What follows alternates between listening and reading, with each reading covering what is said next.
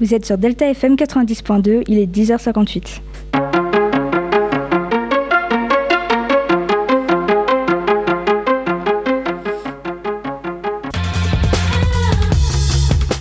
Bonjour à tous, chers auditeurs, auditrices. Aujourd'hui, on se retrouve pour la première émission de Delta CF avec un programme de chroniques très varié.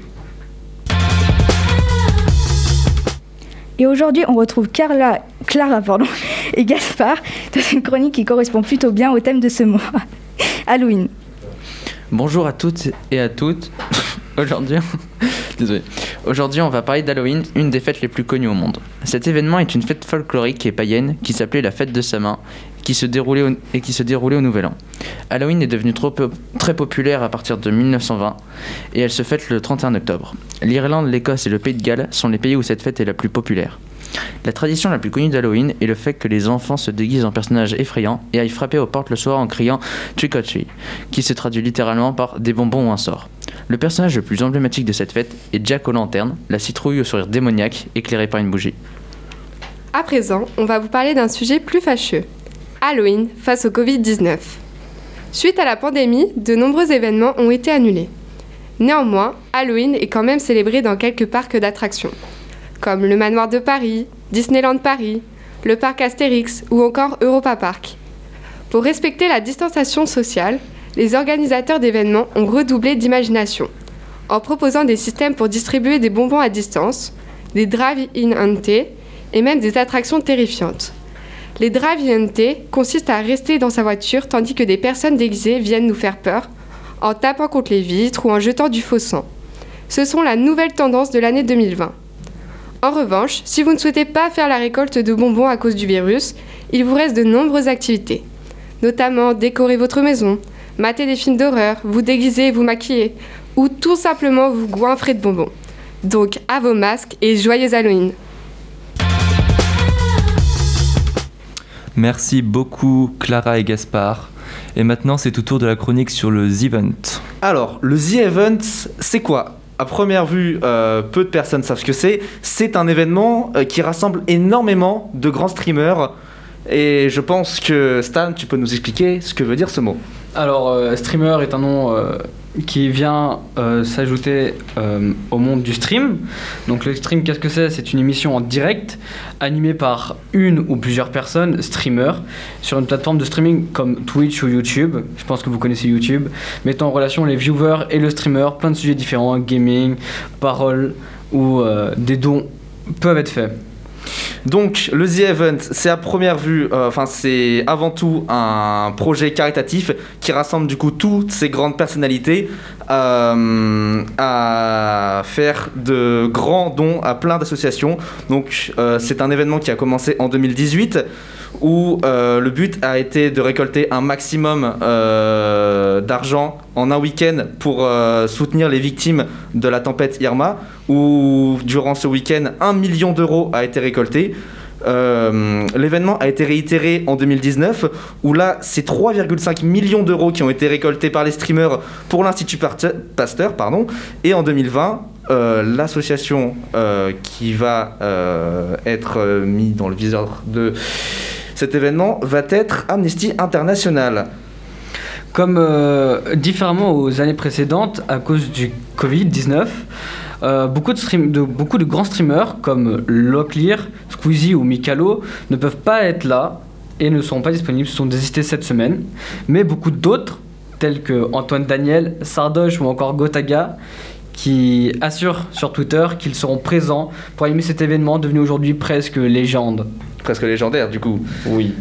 C'est ainsi que peut s'achever cette chronique sur euh, cet événement qui se passera ce week-end. Donc, allez voir, ça vaut le coup.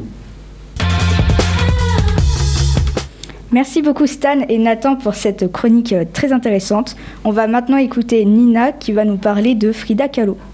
Dans une maison bleue, près de Mexico, vivait autrefois une petite fille, prénommée Frida. En grandissant, elle allait devenir l'une des plus grandes peintres du XXe siècle. À l'âge de 6 ans, Frida attrapa la polio et frôla la mort. La maladie la rend boiteuse, mais ne l'empêcha pas de jouer, nager et chahuter comme tous les autres enfants.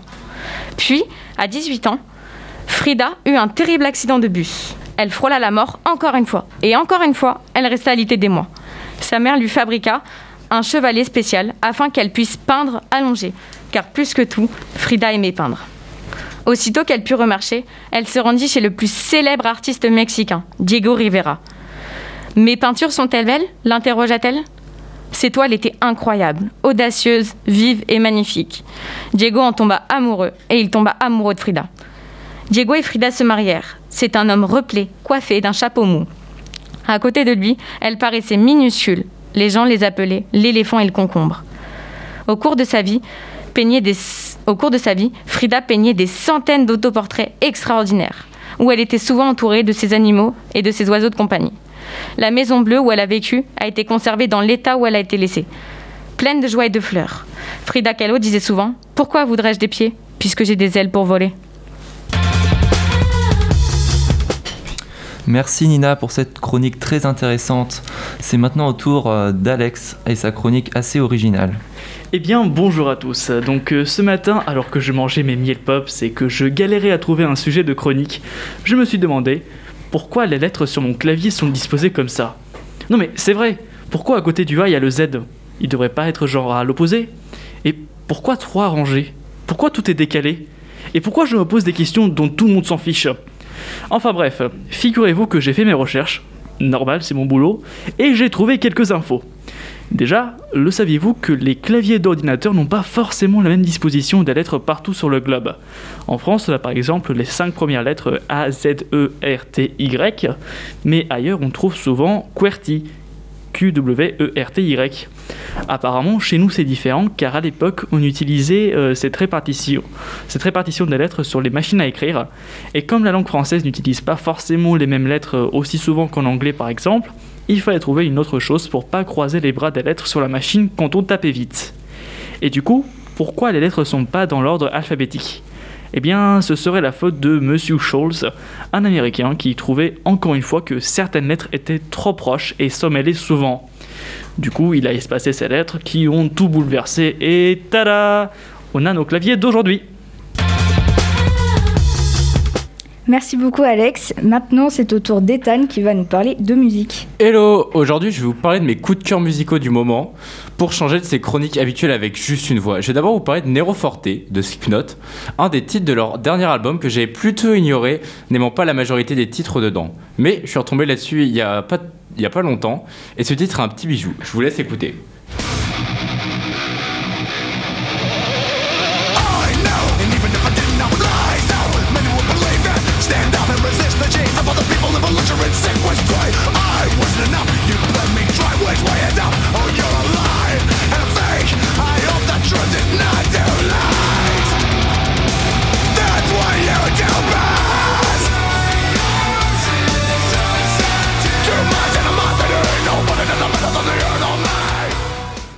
Ensuite vous parler de Ouais de Wes Stéphane, un artiste que j'avais découvert en première partie de Salut c'est cool, il y a quelques années sur un concert où je prenais de la photo. C'est un prophète de l'absurde avec des drums sauvages, des synthés agressifs et des basses sombres, ce qui n'a pas l'air de déranger son poisson rouge qui hante ses clips.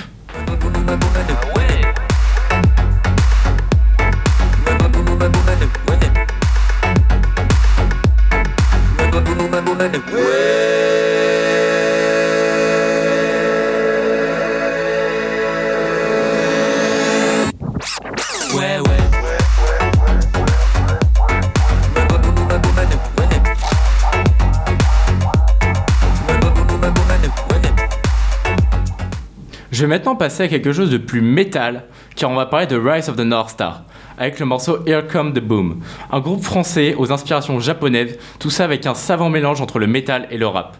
Je vais choisir un petit extrait qui est un de mes morceaux préférés, enfin un de mes passages de morceaux préférés de tous les morceaux que je connaisse.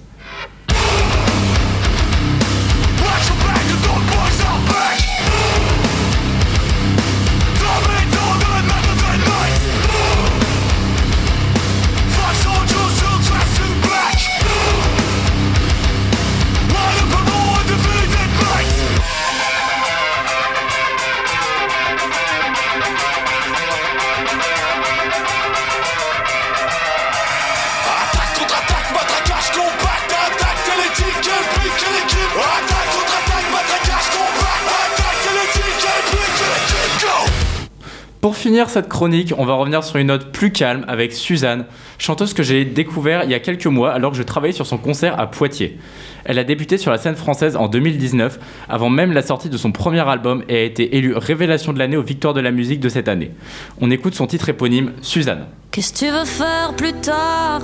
Ah, tu veux être chanteuse? Et pour vivre, tu fais quoi? Ah, donc tu es serveuse Derrière ton bar en bois, sauf pendant les heures creuses. Tu rêves de l'Olympiade, exister devant la foule curieuse. T'as pas fait je la plus belle voix, c'est dommage, t'es pas chanceuse. Paraît que Nico c'est sympa et tu pourrais faire le buzz. Et tes parents dans tout ça, je comprends que ta mère soit anxieuse. C'est pas vraiment un plan A, c'est l'utopie d'une grande rêveuse. C'est beau de rêver, ma fille, mais t'as plus 8 ans. En attendant, y a le temps qui file, demain t'auras 30 ans. Jouer ta vie face au pile dans le monde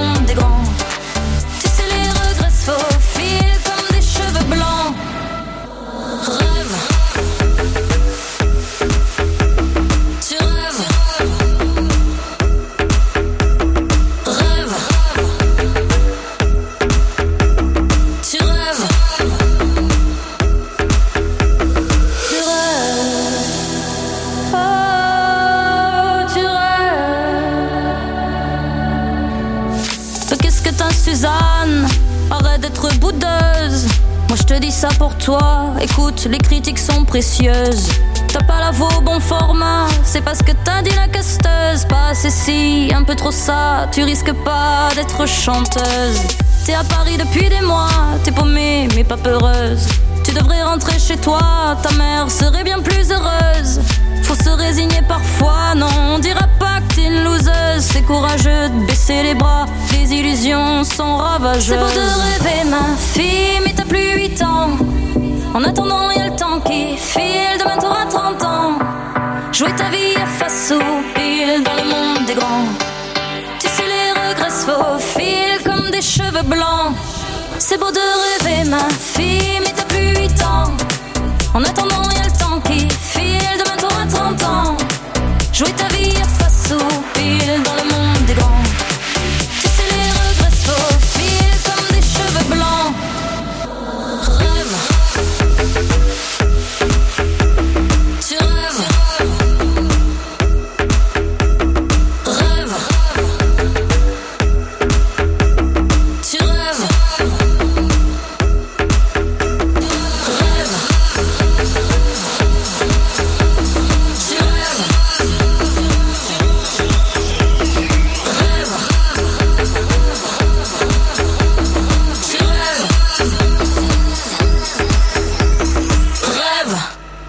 Vous venez d'écouter Suzanne sur Delta FM 90.2. Et c'est maintenant au tour de James qui va nous présenter sa revue de presse sur l'aéronautique. Bonjour à tous et euh, merci à toi euh, Alexandre. Euh, Aujourd'hui je vais faire un petit point sur l'actualité qui est en lien avec l'aéronautique et le programme est plutôt chargé donc commençons. On va commencer par une info tragique. Je parle bien évidemment de l'accident qui a eu lieu, samedi en fin d'après-midi au-dessus de la ville de Loches. Je remets le contexte pour ceux qui n'en auraient pas entendu parler. Samedi, à l'aéroport de Poitiers, décolle un Robin DR440 d'immatriculation Fox Bravo X-Ray Eco Uniforme, auquel il y avait à son bord le pilote Michel Loubignac, président de l'aéroclub ASPTT et âgé de 75 ans, et il y avait également deux passagères venus pour un baptême de l'air. 15 minutes plus tard, décolle à Châtellerault un ULM Pioneer 300 avec à son bord le pilote Silvio Vio, patron de Silver Service basé à Châtellerault, et une passagère âgée de 50 ans. Les deux aéronefs étaient tous les deux partis pour visiter les châteaux de la Loire. Quand arrivés à Loches, ils se télescopèrent. D'après les témoignages, l'ULM serait tombé un peu comme une pierre et se serait écrasé sur la clôture d'une maison. Le pilote aurait, le pilote aurait essayé d'enclencher un parachute d'urgence, mais n'aurait pas ralenti l'avion. Du, côté du Robin, l'avion se serait craché à 500 mètres de la ville, dans une zone boisée. Un témoin aurait vu quelqu'un tomber de l'avion, qui d'ailleurs était, euh, porté disparu et retrouvé euh, le lendemain dans la matinée. Alors concernant les pilotes, on sait que Michel Loubignac avait à son compte environ euh, 500 heures de vol et n'avait euh, jamais eu d'accident. En revanche, Silvio Vio aurait déjà eu un crash d'hélicoptère en 2009 où il aurait causé la mort de ses deux passagers. En 2018, il aurait encore eu un accident qui aura coûté cette fois-ci la vie de son gendre et du journaliste Guy Michel Cognier. Il est encore à l'heure trop tôt pour pouvoir dire ce qui s'est passé, mais le BEA, Bureau d'enquête et d'analyse de l'aviation civile, fait tout son possible pour pouvoir le déterminer. Maintenant, pour changer un peu de sujet, parlons du fabricant Boeing qui a eu une petite enquête ouverte contre elle après que les compagnies Air Canada, United et Singapore Airlines ont été forcées de clouer 8 de leurs 787 au sol pour une inspection. On a remarqué que les sections 47 et 48 de l'avion étaient mal montées. Alors est-ce un défaut présent que sur ces avions en particulier ou est-ce que tous les avions fabriqués ont ces malfaçons? C'est ce que les bureaux d'enquête découvriront d'ici quelques semaines. La Russie va financer d'ici quelques mois un nouveau centre de recherche chargé de concevoir un avion supersonique. Les travaux se concentreront principalement sur la, réduc- la réduction de l'empreinte sonore et l'intelligence artificielle embarquée. Et enfin, pour terminer, une actualité qui pourrait concerner un peu tout le monde, l'entreprise Pipistrel a dévoilé leur drone de livraison qui serait disponible d'ici 2021 pour les drones V20, capables eux de transporter jusqu'à 20 kg sur de courtes distances, et 2023 pour les drones V300, capables eux de transporter 460 kg sur des distances plus grandes. Alors ces drones seraient d'abord utilisés dans le privé, mais, devraient arriver dans le public peut-être d'ici environ euh, 10 ans. Donc ne soyez pas surpris si euh, dans 10 ans votre colis Amazon est livré par un drone. Voilà. Merci beaucoup James pour cette revue de presse. Alors tout de suite, Enola, Alban et Thomas nous présentent une chronique sur les dessins animés. Nous connaissons tous les Wings, les Rats ou encore Cars. Ces dessins animés ont marqué nos enfances par leurs scénarios et leurs effets audiovisuels. Mais que savons-nous vraiment de ces dessins animés? Alors tout d'abord, d'où viennent-ils? Il faut savoir que le premier dessin animé a été créé en 1908 par Émile Cole. Il durait moins de deux minutes. Il s'agit de Fantasmagorie. Ce dessin animé muet est une succession de dessins en noir et blanc qui met en scène un petit bonhomme étrange. On peut dire que les dessins animés ont bien évolué depuis. Et oui, en 1928, Walt Disney réalise un court dessin animé. On retrouve déjà Mickey qui s'appelait alors Mortimer. Et bientôt, les couleurs et le son s'ajoutent aux images dans Les Trois Petits Cochons. Un succès planétaire grâce à la chanson Qui craint le grand méchant loup? C'est peut-être vous, c'est pas nous. Disney se lance alors dans la réalisation de longs métrages comme Blanche-Neige et les Sept Nains, qui a nécessité plus de trois ans de travail. Plus tard, en voyant le potentiel des dessins animés de grandes firmes comme Pixar ou DreamWorks se lance dans la compétition et tente d'arracher le monopole de Disney. Au fond, il n'y a pas seulement l'esthétique des dessins qui évolue. En effet, dans l'ensemble, les dessins animés sont un reflet de notre société et de ses valeurs, montrant alors son évolution à travers le temps. Exact, Alban. Par exemple, dans les années 30, les stéréotypes de genre ou le racisme étaient très présents et se ressentaient dans les dessins animés. Le long métrage Blanche-Neige expose une femme passive. Elle s'occupe des tâches ménagères et chante en espérant l'arrivée de son prince. Ce dessin animé, comme beaucoup d'autres à cette époque, met uniquement en scène des personnes blanches. Et c'est seulement à partir des années 80 que la représentation de la femme dans les dessins animés change. Les, héro- les héroïnes ne sont plus passives et vont même s'émanciper. On peut le voir dans le film Mulan, sorti en 1998. Aujourd'hui, les dessins animés nous montrent une société qui recherche l'égalité entre tous. Dans Zootopie, les personnages luttent pour l'égalité. Et les dessins animés deviennent de plus en plus pro-féministes. On constate aussi qu'ils sont un outil de propagande, notamment pendant les guerres. Oui, on le remarque avec Bugs Bunny, un personnage qui se retrouve sur une île face à des Japonais, ou encore Donald Duck contre les nazis pendant la Seconde Guerre mondiale.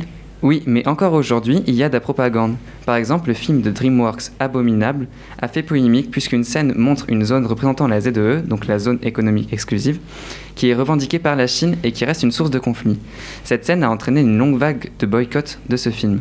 Mais alors, les dessins animés ont-ils eu un impact positif ou négatif sur notre enfance? Voici la question qui divise.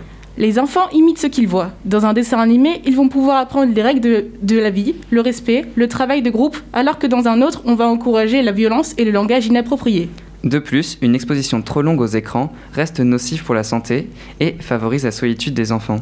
On constate aussi que certains dessins animés peuvent faire ressurgir des peurs primitives chez l'enfant, comme le dessin animé Mashka et Mishka, qui inquiète certains scientifiques qui estiment que la petite fille souffre d'un syndrome d'abandon. Mais il faut quand même relativiser. Les dessins animés sont avant tout conçus pour les enfants. Ils permettent de développer leurs capacités cognitives et leur apporter une expérience qu'ils pourront utiliser ensuite. Oui, par exemple, dans Dora l'exploratrice, les enfants peuvent découvrir différentes cultures de tout le monde. Merci beaucoup à vous. C'est maintenant au tour de la chronique sur les bouquins de Claire. Alors moi, je vais vous présenter de. Alors moi, je vous parler de bouquins. plus précisément d'une série de romans post-apocalyptiques qui s'appelle U4. Je sais pas s'il y en a qui connaissent ici, mais pour ceux qui ne connaissent pas, voici un petit résumé ainsi que le concept de ces livres. U4, c'est l'histoire de quatre adolescents qui vivent chacun dans une ville française différente pendant une grosse épidémie mondiale d'un virus nommé U4. C'est un virus qui ne touche que les adolescents de 15 à 18 ans. Ces quatre adolescents ont un point commun. Ils sont experts d'un jeu vidéo qui s'appelle Warrior of Time et un jour, le maître du jeu, Chronos, envoie un message à tous les joueurs pour demander aux experts de les rejoindre à Paris le 24 décembre sous la grande horloge. Nous allons donc assister au périple et à la survie de Yanis, Stéphane, Jules et Coridwen, bon, je suis désolée, je ne sais pas trop comment ça se prononce, de la ville où ils se trouvent, vers Paris. Alors, après ce magnifique résumé, je vais vous parler un peu du concept un peu spécial de ces livres. C'est une série en 5 tomes qui peut se lire dans n'importe quel sens. Bon, quand je dis n'importe quel sens, ne croyez pas que vous pouvez le lire à l'envers, hein, mais plutôt que vous pouvez commencer par le tome que vous voulez. Après, vous faites comme vous voulez si c'est votre trip de lire les livres à l'envers. Ils sont écrits par un collectif de quatre auteurs, Florence Inkel, Vincent Villeminot, Carole Trébor et Yves Grevet, qui ont écrit chacun un des quatre tomes sur les personnages et ont tous contribué à l'écriture du tome Contagion. Et petite parenthèse, je, trou- je trouve très sympathique le fait que ce soit les auteurs femmes qui ont écrit les deux tomes sur le garçon et inversement. Mais euh, dans les noms que tu as cités, il n'y avait pas qu'une fille? Et non, car Stéphane est une fille. Un autre point que j'apprécie, c'est que les quatre tomes sur les quatre personnages racontent la même histoire, mais vue du point de vue de chaque personnage. C'est vraiment quelque chose de très intéressant, je trouve, car je sais pas vous, mais moi, quand je regarde un film ou que je lis un livre ou même quand je parle à une personne, je veux toujours savoir ce qui se passe dans sa tête. Pourquoi il ou elle euh, a fait telle ou telle chose. Mais, partez pas, hein, je, suis normale, je vous dis, enfin je, je crois. Et pour finir, j'ai quelques petites anecdotes à vous raconter. Le premier tome que j'ai lu, c'était pendant ces vacances, enfin ces grandes vacances-là. Donc pour celles et ceux qui auraient la mémoire courte, on était en pleine pandémie mondiale. Et c'est donc en cette période que je décide de lire un livre qui parle de, je vous rappelle, une pandémie mondiale qui tue 90% de la population. Excellente idée. Comment vous dire que j'ai très légèrement paniqué D'autant plus que le tome que je lisais, celui de Yanis, était quand même assez violent. Et quand on parle du tome de Yanis, j'ai découvert qu'il a reçu le prix de la page 36 en 2016. Oui, oui, le, prix de la page 36. Ne ne me demandez pas pourquoi la page 36, mais si vous tenez tant à savoir, renseignez-vous sur ce prix ou alors allez le lire. Et si jamais j'ai réussi à intéresser certains de mes camarades chroniqueurs, sachez que j'ai découvert que certains étaient au CRD. Alors merci beaucoup Claire et on termine avec Alexandre qui nous présente sa chronique sur les visions. Euh, bonjour, aujourd'hui nous allons parler d'un triste événement, et oui, encore un, ce sont les visions. Non, je, ne parle pas des montres imaginaires que seuls les enfants voient, mais d'adorables petits animaux. Les visions sont de petites bêtes de fourrure qui aujourd'hui remportent le prix de victime collatérale de l'être humain.